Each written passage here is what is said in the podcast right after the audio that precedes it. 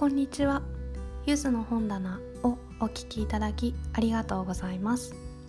この番組は読書が大好きなイギリス在住の私ゆずが読んだ本やおすすめの本をご紹介したり本や読書に関する雑多な話をする番組です。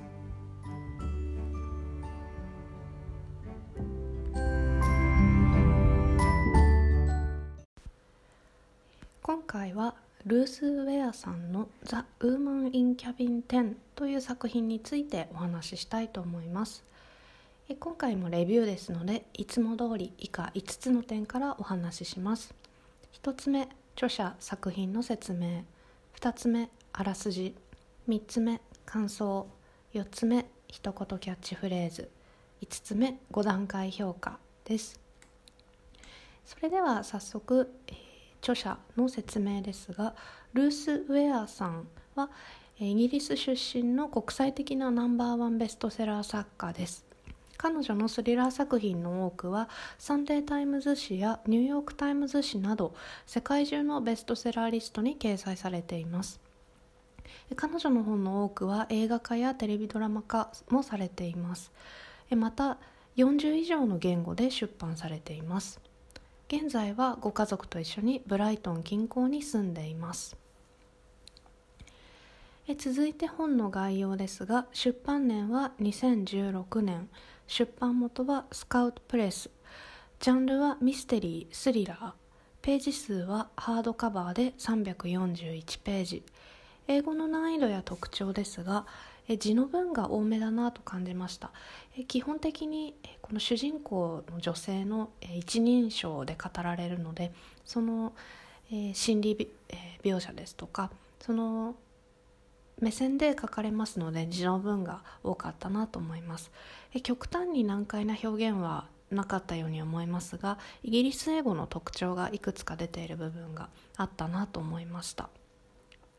テーマやキーワードはクルーズ船ミステリースリラー心理サスペンス駆け引きです。おすすめする方は本格ミステリー好きの方もそうですし展開の面白さ驚くべき展開を持っている作品を読みたい方におすすめかなと思います。続いて2つ目あらすじです。これは完璧な旅になるはずだったオーロラという名前のブティッククルーズ船での豪華なプレス発表会。旅行ジャーナリストのロー・ブラックロックにとっては心に傷を負った強盗事件から立ち直るチャンスであるけれど彼女は今でも時々倒れそうになっていた。計画通りにはいかない。夜中に聞こえた悲鳴で目が覚めたローは窓に駆け寄り隣のキャビンから海に投げ出された何かを発見する。しかし乗務員が確認した記録によるとそのキャビンには誰もチェックインしておらず乗客も船員も誰一人行方不明になっていなかった。体力も気力も疲れ果てたローは自分が何かの間違いを犯したのかもしれないという事実と向き合わなければならなかった。です。続いて3つ目感想です。えルース・ウェアさんの作品を読むのは今回が初めてでした。以前からお名前は知っていたんですけれどもなかなかちょっと読む機会がなかったんですが今回やっと読むことができました。まだ他の作品を読んでいないのでもちろん断定はできないんですけれどもミステリーや推理小説の要素とサスペンススリラーの要素が非常にいいバランスでえー、組み込まれた作品だなと感じました。でまたこのタイトルもすごく秀逸ですよね、えー、日本語版でも出ているようなんですけれども、えー、英語のこの現代のタイトルもこう謎めいてるというか読者をこう読む気にさせるタイトルだなと思いました。この「キャビン10」の女ということでまあ何か乗り物が絡んでくるんだろうなということが分かりますしでこの女性というものが、えー、何にせよ大きな鍵となる物語の、まあ、キーポイントとなる、えー、存在なんだろうなということを、まあ、想像させますよね。で物語のプロットについても本当によく練られているなと感じました途中から大きく展開がガラッと本当にまあ真ん中ぐらいだと思うんですけどあの展開がガラッと変わって予想しなかった方に物語が進んでいっていい意味で期待を裏切られたなと思いました。でその後半はよりサスペンス要素というかスリラー要素が強くなってくるかなと思うんですけれども何かこうジェームズ・ボンドの映画007の映画を見てるような臨場感あふれる描写でそれも面白いなと思います。そのあたりもきっとあの映像化されやすいポイントなんだろうなと思います。で最後にですね謎の、えー、女性の正体が明らかになるまでに物語全体を通してさまざまな伏線が張られているんですけれどもそれも最後に、えー、解消されましたし、えー、最後のですねユーモアたっぷりの、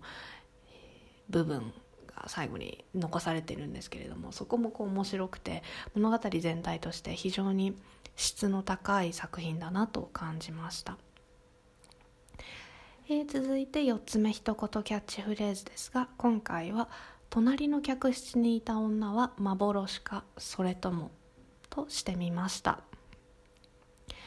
えー、そして最後に、えー、5つ目5段階評価のおすすめ度ですがあくまで私の主観によるものですので参考程度にお考えください、え今回は星5つ中星4つをつけてみました。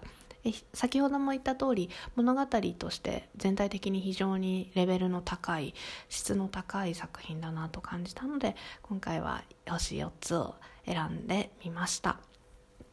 それでは以上です。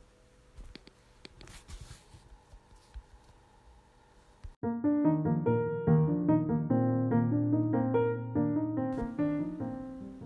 回もお聴きいただきありがとうございました。ゆずの本棚では Twitter やブログでも読んだ本の感想やおすすめをご紹介しています。また皆様からのお便りはお布施というサービスからお送りいただけます。励ましや質問トークテーマのご提案などお待ちしております。いただいたメッセージは番組内でご紹介させていただきます。またゆずの本棚ではサポートプランを作成いたしました。単発もしくは継続をお選びいただけます。お便りと合わせて各リンクはプロフィールページやエピソードページに載せていますのでご覧いただけましたら幸いです。それではまた次回も聴いていただけたら嬉しいです。ありがとうございました。